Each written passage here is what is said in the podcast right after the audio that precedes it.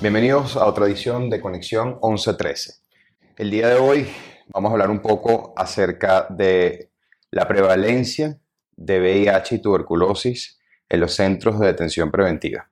Vamos a ponernos un poco en el contexto en donde estamos trabajando, lo que es un centro de detención preventiva. Estos centros son simplemente unos centros, y valga la redundancia, que son transitorios.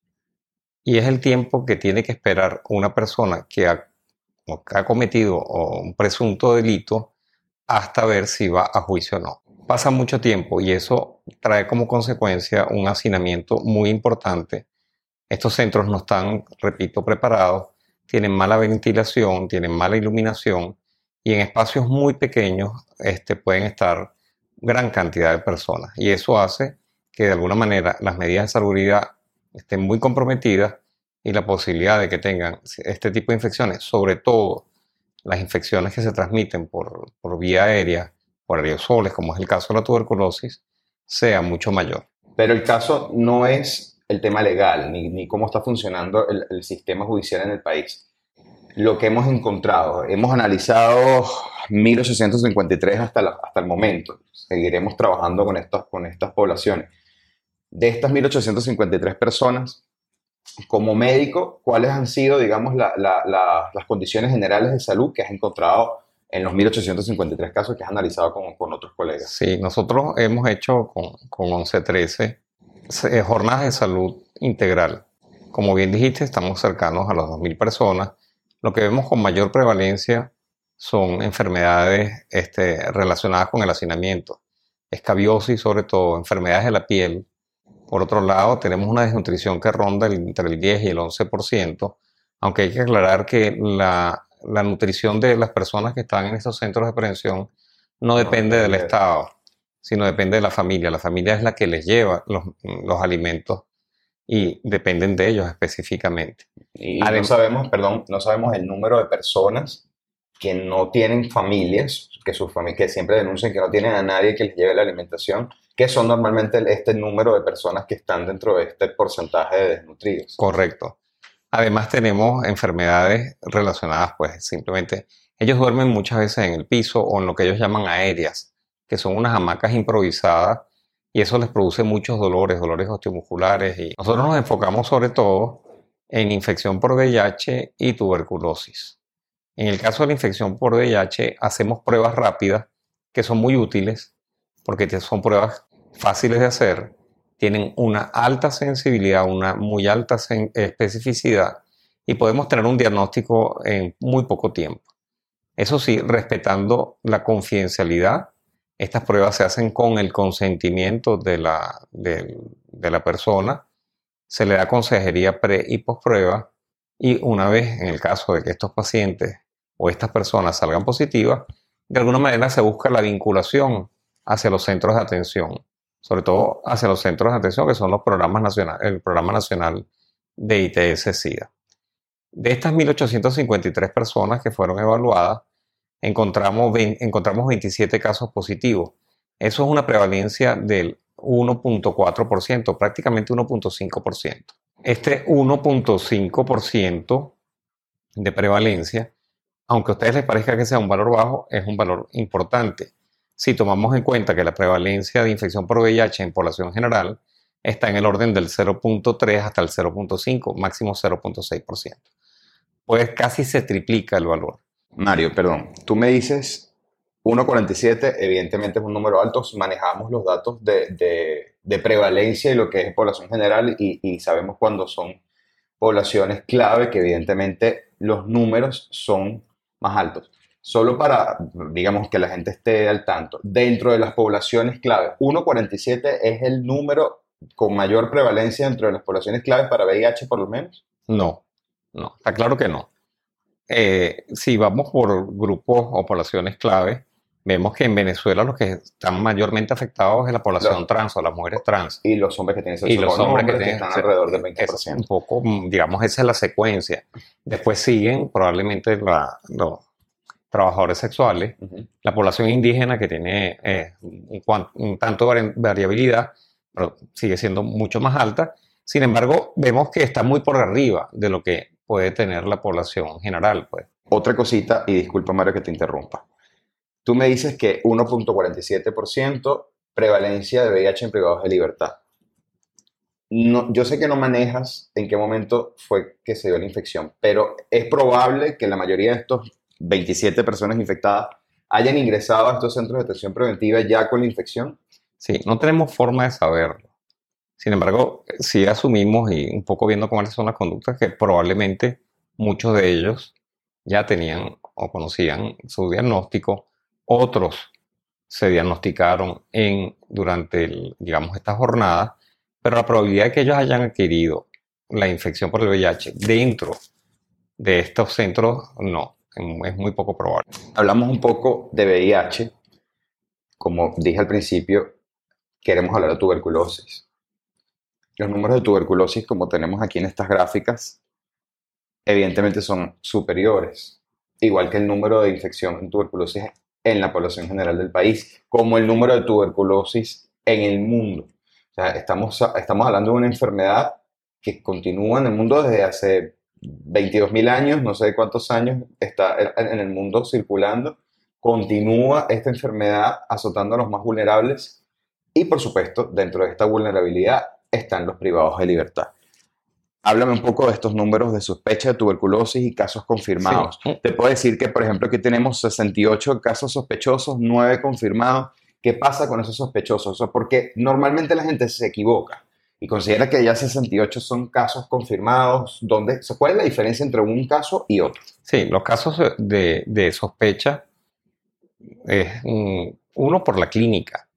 Si el paciente o la persona tiene fiebre, tiene tos con expectoración, que ya es crónica.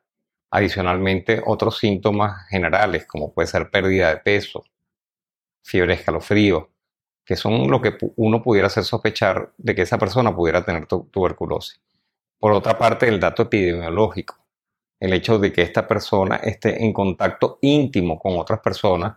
Cuando digo íntimo es que están, digamos, muy cercanos. exacto. con un contacto directo, para decirlo de alguna otra forma con una persona que tenga tuberculosis, entre ese dato clínico y ese dato epidemiológico podemos hablar de un caso de sospecha de tuberculosis. Para nosotros poder confirmar el diagnóstico, evidentemente, tiene que ser a, través de una prueba que se hace un exudado directo del esputo o los cultivos, que es ya lo que nosotros llamamos gol estándar. Nosotros tenemos muchas dificultades para poder hacer el diagnóstico desde el punto de vista microbiológico, porque bueno, hay serios problemas a nivel de toda Venezuela, de que no tenemos los insumos para poderlos hacer, no tenemos la forma de hacer los cultivos, son muy costosos.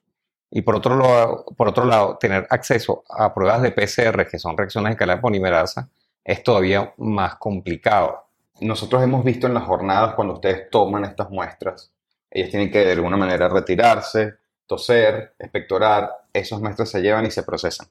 El problema, donde digamos la información que no se entiende mucho, yo tengo 68 casos sospechosos y 9 confirmados. ¿Eso qué quiere decir? Que de los, esos, ese, ese, restante que no se confirmó, ya se puede asumir que son negativos o simplemente no se pudieron? Realmente no se pudieron hacer diagnósticos. Sin embargo, uno siempre en las actividades que hacemos les advertimos a los custodios, eh, específicamente al jefe, en el caso de salir positivo, deben también vincularlos al sistema de salud pública, en este caso Cosa que es al programa de tuberculosis. Que sucede de la misma manera con los casos positivos para, VIH. Correcto, es el mismo sistema y que estos, estas personas deben recibir un tratamiento por seis meses.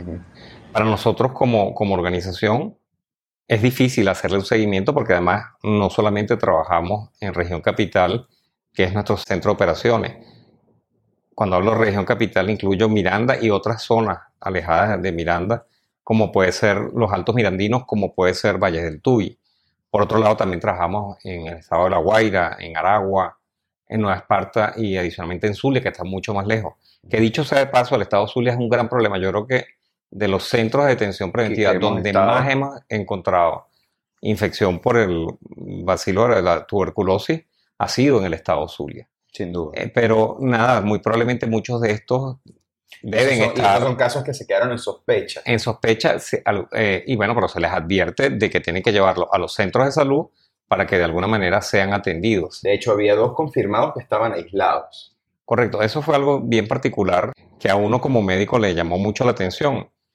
Ante la dificultad de poderlos aislar desde el punto de vista físico, o sea, de áreas, dado que no las tienes, vimos algo muy particular en Maracaibo y es que de alguna manera aislados en una, digamos, una especie de, de- de casilla de metal, no quisiera llamarlo jaula, aunque parecía una jaula, en las afueras del centro de detención. Un poco por- porque y uno se le comentó cumplía la, fun- la función de aislar. de aislamiento, pero en una situación absolutamente, este, no quisiera calificarlo, pero que Pero, no es pero que, es que se entiende que, y incluso en el mismo centro nos habían explicado que ese centro estaba diseñado para 45 personas. O sea, lo que sí, lo que sí está claro es que cuando uno analiza tuberculosis y VIH, vemos, nosotros nada conseguimos una sola persona que tenía las dos enfermedades o las dos patologías. Sí, vemos que el problema de los privados de libertad, sin duda, es tuberculosis. Y eso viene dado simplemente por sus condiciones, sobre todo el hacinamiento El hacinamiento. sí. la mala, la mala ventilación, probablemente la, la- la mala alimentación. Tenemos 26.000 personas con tuberculosis diagnosticada. Estamos claros que hay un subregistro importante. Y cuando vemos de esas 26.000, 4.000 este, son privados de libertad. Y eso representa un 15.7%.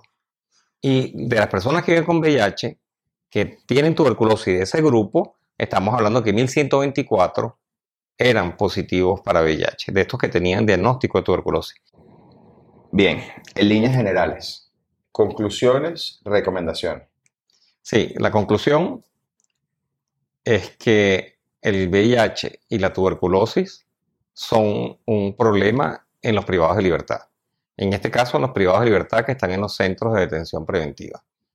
Y mucho de esto, sobre todo tuberculosis, son consecuencia o es una consecuencia de las condiciones en las cuales viven estas personas. Desde el punto de vista de las recomendaciones, lo importante es que no existan tantos retardos procesales, mejorar estas condiciones de salud, de salubridad, sobre todo en lo que es la parte de disposición de aguas blancas y negras, ventilación e iluminación. Yo creo que ya con esto, además de garantizarles una buena alimentación y condiciones de higiene, van a disminuir sobre todo la parte de tuberculosis. Facilitar la vinculación a los sistemas de salud, que eso es otra de las cosas que a nosotros nos preocupa.